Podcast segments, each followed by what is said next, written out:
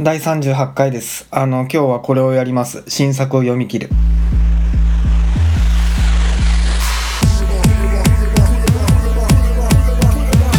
テキパキ言ってるんですよ。新作を読み切るです。えー、今日お話ししたいのはですねこれです。タイザン5さんのキスしたい男です。タイザン5さん。泣く子も黙るタコピーの現在の方ですね。僕このタコピーは5話ぐらいまでしか実は読めてないんです。それはそのもう自分のあの個人的な話でちょっとその頃に起きたその個人的なある出来事があってでそれとちょっと中身が重なりすぎてそこから先を読めなくなってしまったんですね。でも未だにそのタコピーの1話を読んだ時の興奮を未だに覚えてます。リアルタイムで読んだ時の。あのー、とんでもなくかっこいい作品が始まったなと思いました。あのね「ダンダダン」の第1話を読んだ時の興奮に似てます。もう例えば1話の中でのジャンルのスイッチとかあとはその物語の物語の中でのその重さ軽さシリアス、えー、コミカルとシリアスさのこうまあ自在に操るスキルとかお二方に共通してますよね。まあもう本当現代の漫画作品ってとんでもないレベルに芸術として達してるんだなっていうのがまあ思いましたね。しみじみと。うん。俺タコピーとかパクチャヌクが映画化してほしいなとすごく思いますね。面白いと思いますけど。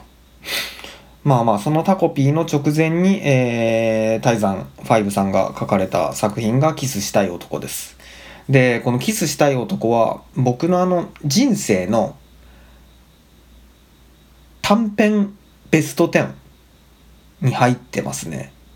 オールタイムで。短編ベスト10とは何でしょうか？それはですね、えー、小説映画、えー、漫画など問わずジャンルを問わず、えー、短いお話の、えーと、ベスト10です、えーと今決めて言ってるんですけどに確実に入りますね。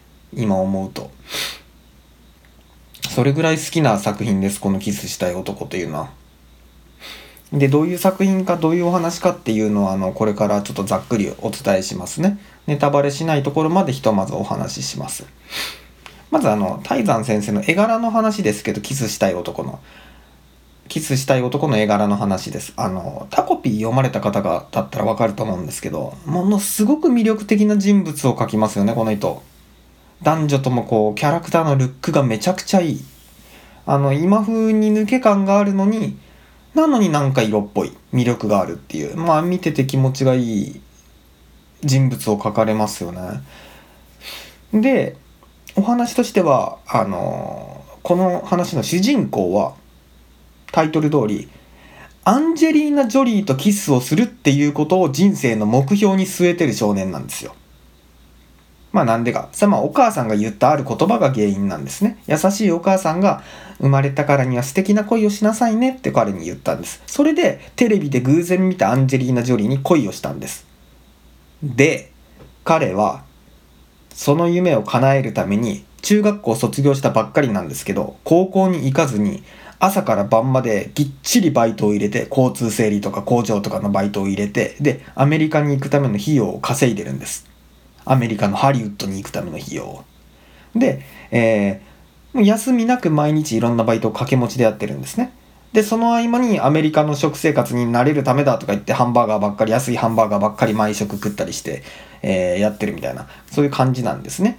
で彼はそうした行動を目的のために目的に向かってこう毎日努力してるから、まあ、すごく毎日が充実してるんですよみたいな感じでこうニコニコ目を輝かせながらねモノローグで語るわけなんです。でそうした様が、まあ、軽くテンポよくまあ言ってしまえばコメディタッチで描かれるんですね。で読者も、まあ、コメディタッチでしかも可愛い絵柄で描かれてるもんだから、まあ、スルッと読み流してしまうんです。スルッと読んでいって読み過ごしてしまうんです。でも、ちょっとずつ違和感はやっぱ読者の中に募っていくんですね。檻のように。例えば、まあ、単純に、いや、アメリカ行ったからってアンジェリーナ・ジョリーとキスするのって難しくないって。その辺のことを考えてるんだろうか。とか、あとは、えーそもそも学校にはやっぱちゃんと行った方がいいんじゃないかなとかあとはこの人寝てる？ちゃんと休みとか取っとるっていうような感じの違和感が募ってくるんですね少しずつ。でその違和感を代弁してくれるキャラクターが劇中に物語内に存在しますそれが誰かというとヒロインですあのこの少年の中学時代の同級生の女の子なんですよ。これがこの物語のヒロインです。で、彼女は普通に高校に行ってるんですね。通ってるんです。高1です。で、まあ彼女は主人公を心配してます。進学もせずに、まあ、朝から晩まで働き続けてる彼のことをね。で、あのまあ偶然そのバス乗り場とかで彼と会った時にまあ話すんですよ。あのご飯食べてるって友達と遊んだりしてるって言って最近どうなのってそしたら彼はこう言うんですね。あ、僕はそういうのもういらないからっていう。で、まあなおさらこのヒロインの心配は募っていきますよね。あの、住所変わってないんだったら今度家遊びに行かせてよって。そしたら、あの、彼は、家は絶対ダメだよって、家には絶対来ないでっていう言い方をするんです。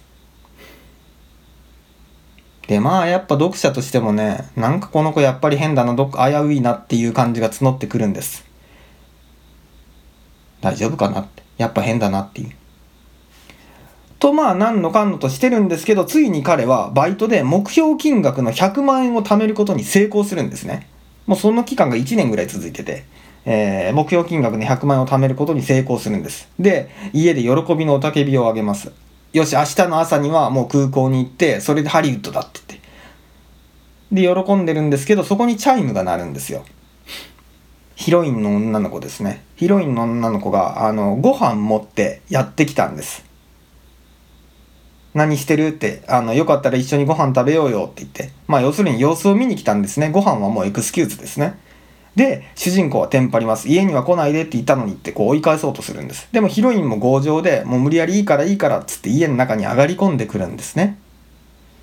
さて、そこで、ヒロインと我々読者が目にするものは何なのかっていうこれが真ん中ぐらいまでに起きたことで起きることですねうーん面白いですね。でこっから先はもうマジで完全に完全に一番最後までネタバレします。なんでもうこっから先を聞くのはあのもうここで一旦止めていただいてこの先を聞かれるのはこの作品を読み終えられた方。もしくはこの作品をこれから先も俺の俺の語りで味わいたいっていう変態の方。そのお二、えー、どちらかだけにしてほしいですね。もう読まれた方が変態の人かどっちかですね。どっちですか？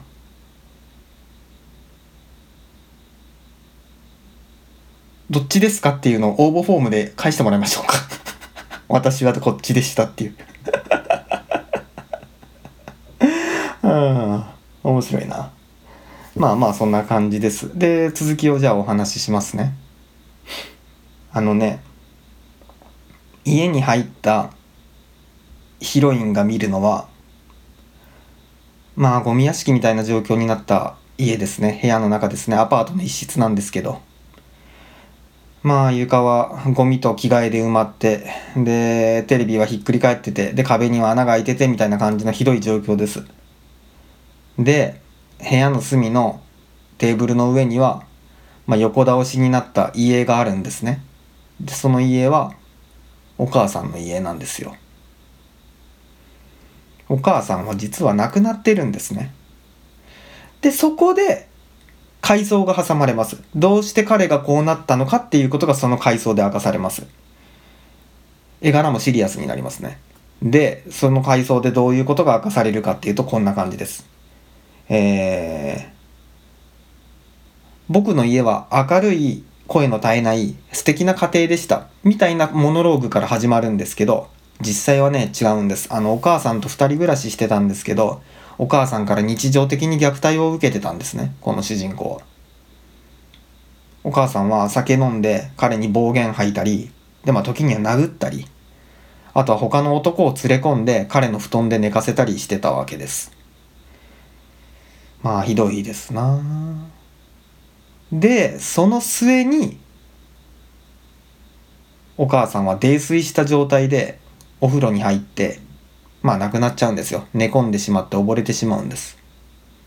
でそれを一番最初に発見したのは主人公なんです。主人公がちょうど家帰ってきたらそういう状態になってた。で主人公はね自分に思うんですよ。あとちょっと早く帰ってきてたらお母さん見つけれたかもしれないなとか風呂場で飲んだダメだよって殴られてもいいからもっと強く言っとけばお母さん死ななかったなっていうふうにいろいろ考えてしまうんですねで強烈なこれに罪悪感を覚えてしまう抱えて込んでしまうんですで周囲からもね悪口が聞こえてくるわけなんですよ。自分を責めるような声、バカにからかうような声、えー、遠巻きにひそひそするような声が聞こえてくるんです。で、勉強も一切手につかなくなります。あいつバカじゃん、やばくねっていう。で、もう極めつきの一番きつい言葉が、母親のこと憎んでたんでしょって。わざと見殺しにしたんだよっていうような一言です。あのー、この時のね、主人公の顔がむちゃくちゃいいんですよ。あの呆然とした顔でそのお母さんの遺骨を抱いてるんですね。で目がもう何も見てなくてうつろなんですけどその目の縁がねじわっとこう涙でにじみかけてるんですよ。単純な線なんですけどまあこれで彼のこう辛さがよくわかりますね。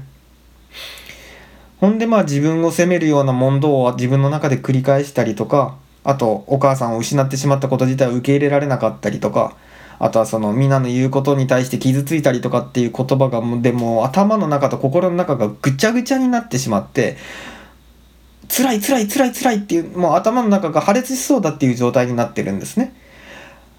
で耐えられないこれ以上はってなってる時にたまたまつけてたテレビにパッと映ったのがアンジェリーナ・ジョリーなんですよでその時にお母さんが以前に言ったこの言葉を思い出すんです生まれたからには素敵な恋をしなさいねっていう言葉その言葉は要するにお母さんとの思い出なんですね。数少ないまともな会話ですね、まだましな。だから彼はこの言葉とアンジェリーナ・ジョリーにすがったんですよ。僕は恋をするんだって素敵な恋をするんだってそのためにアルバイトをするんだそれ以外のことはもう考えないでいいんだっていうことです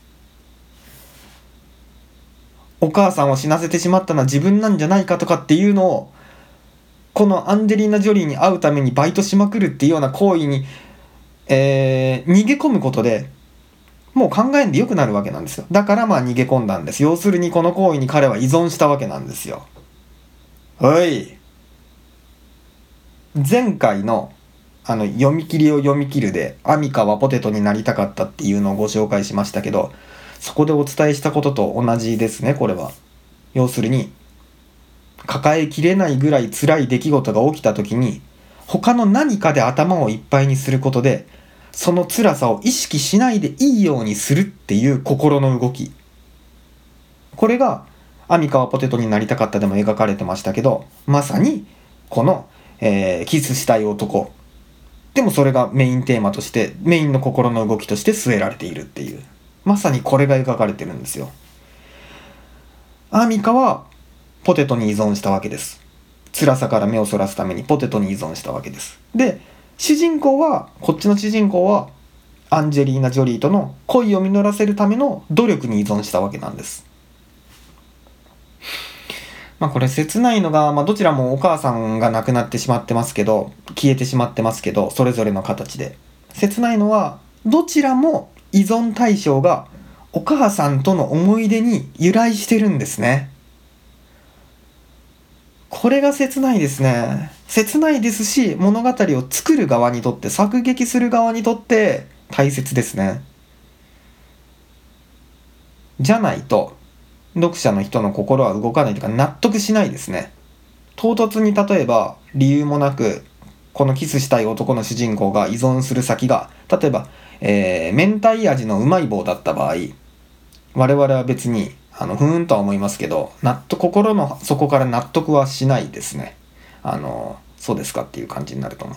ただし、うまい棒っていう存在とお母さんの思い出を結びつける、有機的に結びつけられたら、それはそれで、あの、ありだと思います。まあ、そんな感じですね。切実な理由を、えー与えるのがまあ大切ですねうーんでまあ以上がその今お話ししたようなことがそのこの主人公が学校にも行かずに人付き合いを絶ってアルバイトに没頭してた理由なんですね。でこれで主人公は全部をヒロインに知られてしまったわけなんです。でさらに自分が目をそらし続けてきた悲しみをだから辛い出来事を今直視したわけなんですよ。ずっと目をそらしてたんですけど今その悲しい出来事を直視せざるせざるを得なかったんですね。得なくなったんです。で主人公の精神は今ここでもう地の底に落ちてる状態。あのお母さんは亡くなってしまってそれが自分のせいかもしれない。で皆にもこうひどいことをいろいろ言われたりするっていうその一番辛い状態に今改めて落ちてしまったわけなんですね。で前半は笑顔あのー、まあ明るい感じだったんですけど今はもう本当に死人のように凍りついてます主人公は。でね それをヒロインが救おうとするんですよここで。どういうふうに救おうとするかっていうと彼をこうギュッと抱きしめてですねでこのように言うんです。アメリカなんか行かなくていいよって私とファミレス行ったりカラオケ行ったりしようよって言うんですよ。で、もしも辛かったりとか、自分のせいだと思う時があったら、私が何回でも言ってあげるからさって、あなたは悪くないんだよって言って。で、一番最後に、キスなんか私がなんぼでもさせてあげるからさって言うんですよ。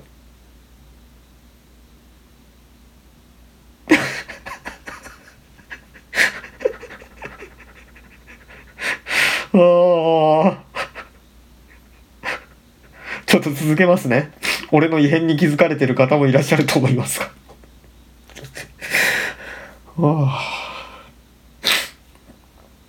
でもね、まあそういうふうに彼女は言ってくれるわけなんです。あなたは悪くないんだよって言って。だけど、この時、彼は彼女を抱きしめ返せないんですよ。で彼女を部屋に残して去ってしまうんですね。あやばいな。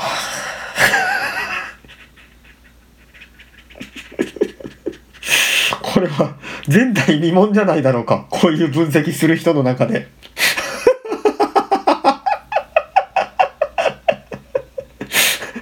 山田礼二さんがこう分析しながら号泣しとるの俺見たことないんだけど。いやでもよくない？いいよな。いやちょっと続けよう。で彼はそう言ってくれた彼女を抱きしめ返せないわけなんですね。でさらに彼女を部屋に残してまあ去ってしまうわけです。でページを次のページめくったら翌日になってるんですね。で彼女が空を見上げてる描写になるんです。で、彼女が一人で学校行って、授業をやって、授業を終えて、で、一人でバス停でバスを待ってる。で、読者は思うんですね。ああ、やっぱ彼アメリカ行っちゃったのねって。で、やっぱ急に現実に戻され、戻るなんか難しいよなって。心が痛すぎるよなって思うんですよ。そこに、画面の端から彼がバイクを押しながら登場するんです。で、ヒロインは驚くんですね。どうしたのそれって。そしたら、アメリカへの遠征遠征費用を崩して買った買ったんだって言うんです。これを買いに行ってたんだよって言って。つまりこれはもう現実で生きていくっていう宣言ですからね。飛行機乗って非現実に旅立とうとしとったやつが一人でカムバックしてきたわけなんですよ。で、このバイクで今度一緒にどっか行こうって言って。で、さらに彼はヒロインにこう言うんですよ。まださ、貯金結構残ってるから、これから買い物行くんだよって言うんですね。で、ヒロインは、いいねって言うんです。私も付き合うよって言って。で、何買うのって聞くんですね。そしたら彼は、墓石って言うんですよ。お母さんの墓石ですね。で、彼は冗談めかして続けるんですね。いや、なんか一個欲しくなっちゃってさ、みたいなことを言うんですよ。で、素晴らしいのが、ここで主人公は冗談めかして言いながら、ボロボロボロって泣いてるんですよ。この主人公って、実はほとんど泣いてないんです。さっき話した通り、相当悲惨な目に遭いまくってるのに、過去で全然泣いてないんですよ。明るい素敵な家庭だったとかって言って、自分をごまかしてるんで、悲しみをなかったことにしてるんですね。せいぜい涙ぐむだけ。あのもう過去では涙をボロボロこぼすことはなかったんです。それが今、ここで初めて泣いてるんですよ。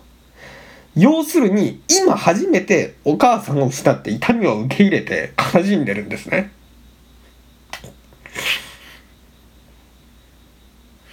ああ、俺これもう続けれんかもしれない。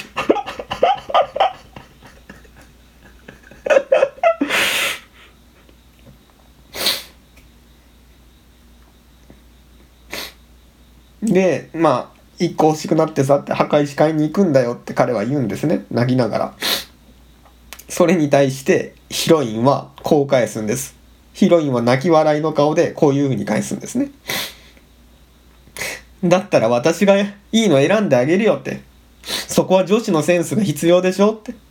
めっちゃ綺麗、綺麗なやつ選んであげようねって言って。で、二人でバイクのそばで抱き合って、この物語は終わるんです。で、これから二人はバイクを押して歩き始めるわけですよ。おい、もうめっちゃいいな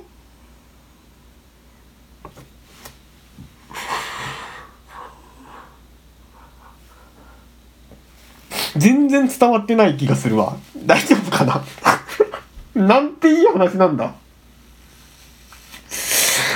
あ。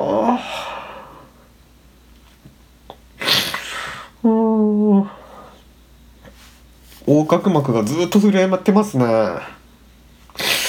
いやちょっと。もうほんま。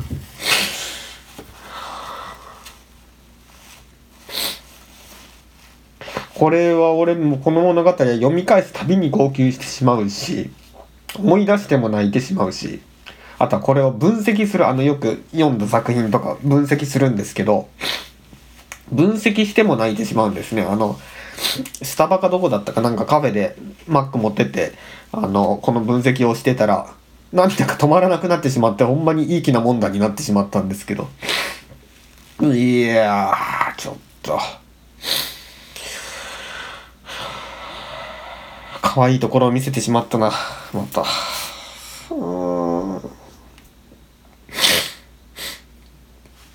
これね。この物語通して主人公が行ったことって実はしっかりその精神分析精神医学の世界で使われてるある言葉をそっくりななぞってるんですよ。それ何かっていうと「物作業」ってやつです。物作業喪服の「も」に助詞の「の」ひらがなの「ので」で作業ですワークの作業物作業ってやつそのものなんですねこのまたこの物語で主人公がやったことって。物作業って何かっていうと、フロイトが言い出したもんで、で、まあ、大切な人を失ったりしますよね。で、それに対して要するに、まあ、きちんと悲しむことです。涙を流して、で、苦しさややりきれなさを吐き出すこと。で、この行為をやった方が精神衛生上いいよっていうことです。で、やらないと良くないよっていうこと。ゆくゆくそれはいろんな形に精神疾患として形を変えて悪影響が出てくるよっていうんです。うん。例えば、あのー、どういうふうにその、えー、物作業しっかりその悲しむっていうことをやらないかってそれを避けようとするかっていうとまあ悲しそのあんまりにもその出来事が喪失な体験が辛すぎるものだと受け入れられないんですね、心が。あの、ショートしてしまって。これ受け入れたら死んじゃうよっていうぐらい辛い経験。例えばもうその、犯罪に絡むものであったりとかもとにかく何でもいいですけど、うん、辛すぎると受け入れられないわけです。で、その場合に、例えば、えー、心の動きとして人間の、例えばその部分の記憶がごっそりなくなっちゃうとか、あとはもう少し、あの、それこそ今回ので物語であったような感じだと、まあ、何かに依存する。アルコールに依存したりとかね、薬物に依存したりとかして、で、まあ他のもので目を、まあ、そらしてごまかすっていう方法とか、取る。でもまあそうしてると、まあいずれは、そのまた、えー、形を変えて、その辛い出来事は、あの、戻ってきてしまうよっていう話ですね。で、あのー、これは自分の経験からももう全くその通りだと思います。あのー、うん、その通りだと思いますね。しっかり本当にその都度、悲しむ必要があるなというのはこういう経験をすることに思いますね。あのトラウマ治療でも本当に今のようなことは行われてて要するに、まあ辛い喪失経験で自分がなかったことにしてたりとか目をそらしてた喪失経験を、まあ、改めてちゃんと思い出してでしっかり悲しみ直してあげるっていう。でそうすることで、まあ、要はすっきりするわけですよ。でもこれを一人でやるのは危険とされてます。まあ当たり前ですね。心に負担がかかるから。やからこそ、医者とかカウンセラーたちが、その、並走してくれるわけです。安全な場所を用意してくれてね。で、その役割を、この物語では担ってくれてたのがヒロインなんですよ。彼女がカウンセラーとして、で、安全な場所として、彼のそばに、えー、いてくれたということですね。うんいや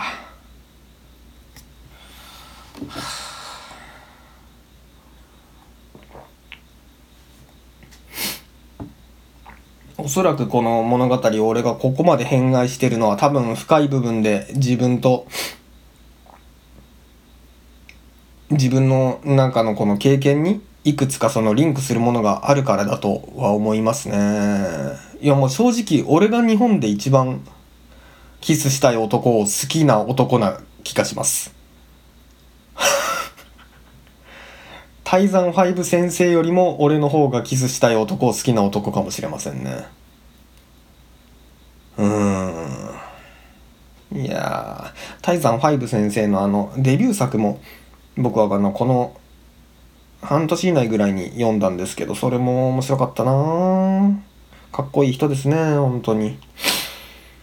うん。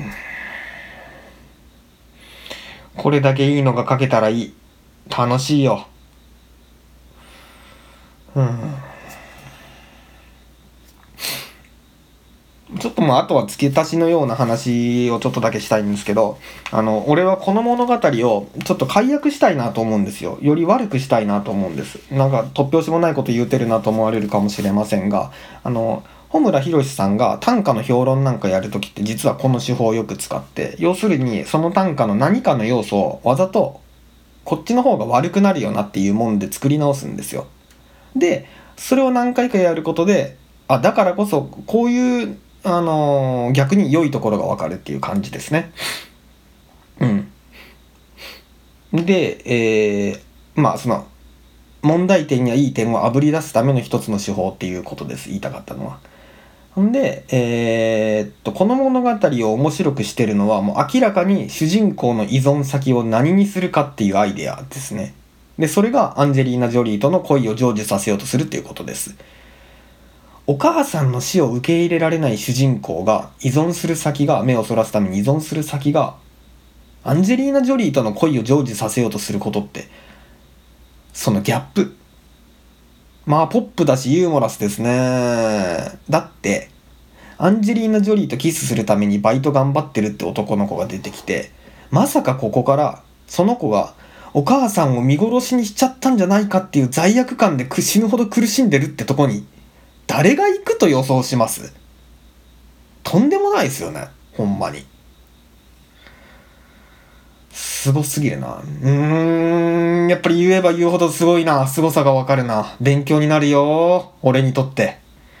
えー、俺にとって勉強になる素晴らしい番組だ。えー、あの、新しいアイデアは、古い2つのアイデアの新しい組み合わせ方であるっていう言葉はあるじゃないですか。あの、アイデアの作り方とかっていう本でもよく言われてますし、まあ、わりかしこういうアイデアを考える際の基本中の基本となるものの考え方ですね。で、もっと言うと、その結びつける2つのアイデアは、それぞれがなるべくお互いに遠い距離にあるもの同士の方がギャップが生まれて面白いっていうことです。当然遠い距離にあるので、これまでその、えー、組み合わされてない目新しい組み合わせになることも多いですしね。まあ人間はやっぱ一番ギャップが好きなんで、あの、遠い距離にあるもの同士がくっついた方が面白いと感じやすいですね。で、お母さんの死とアンジェリーナ・ジョリーとキスすることっていうのはまあ相当遠いです。逆にこれを近いものにしてみるとどうなるか。要するに依存先を、例えば、例えば、まあ今パッと言ってますけど、アルコールにしたらどうか。シンプルにアルコールにしたらどうか。要するに主人公の少年はストロングゼロに依存しとるんですね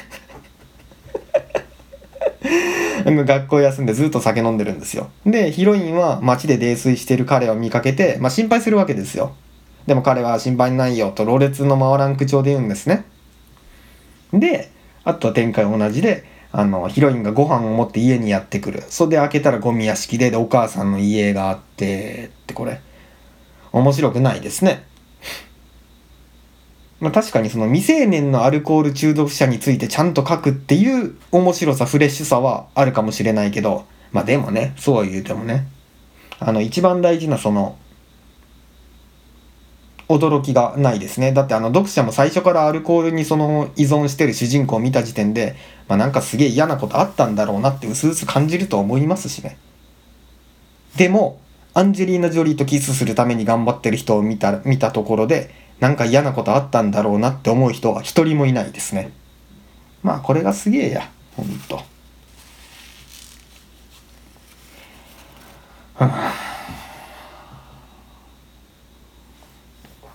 疲れた。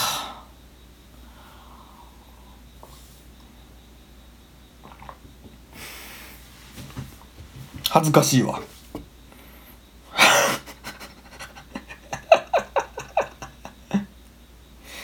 うん。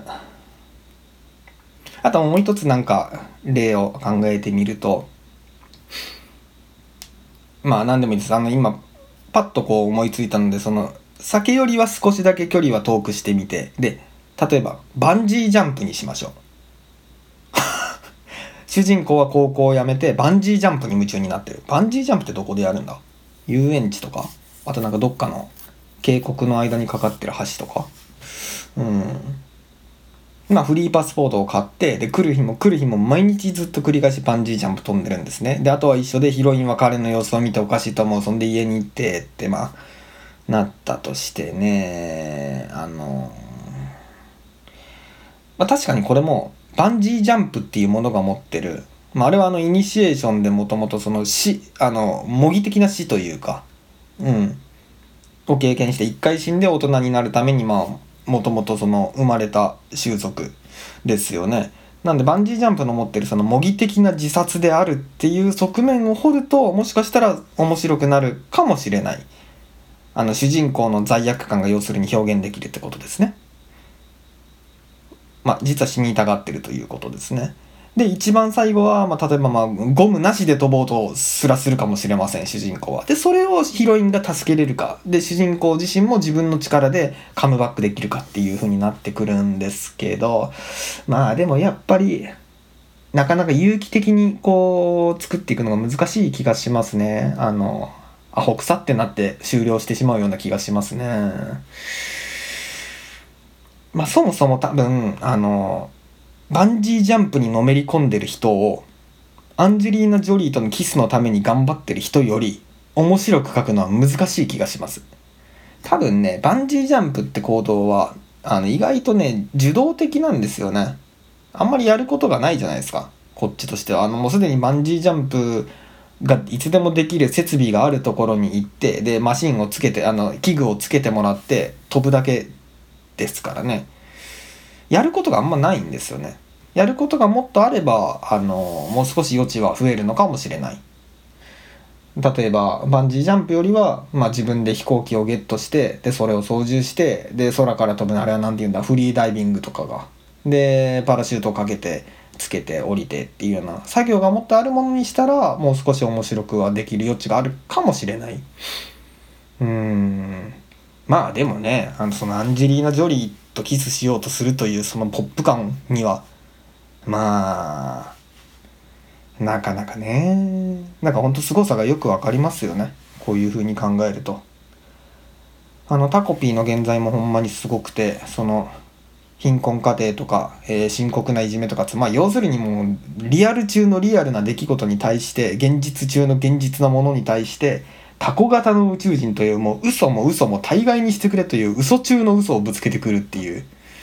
あすごいよなでこのギャップがある2つをぶつけるって別に全然離れてる者同士ぶつけたからそれで OK ってわけじゃなくて当然それを有機的に結びつける必要は当然あって。なのであの、難しいところですよね。まあ当たり前の話ですけど。だからそれをねほんまこんだけ高いレベルでというかまあもうほんまもう奇跡的なレベルで組み合わせたこのキスしたい男っていうのはほんまにすごい作品だと私は思いますね。今の説明中に号泣する俺の涙が何よりの証拠ですね。うーん。もうちょっと頑張らんとえ。俺がね。ああ面白いな。いやいやまあそんなところでございました。あのー、本当にタイズワン5先生にはもっとあのー、もっと活躍を見たいですね。ほんまに。すげえ人だ。すげえ人だわ。すげえ人だはいまあそんな感じでございました。えー、以上でございます、えー、失礼いたします。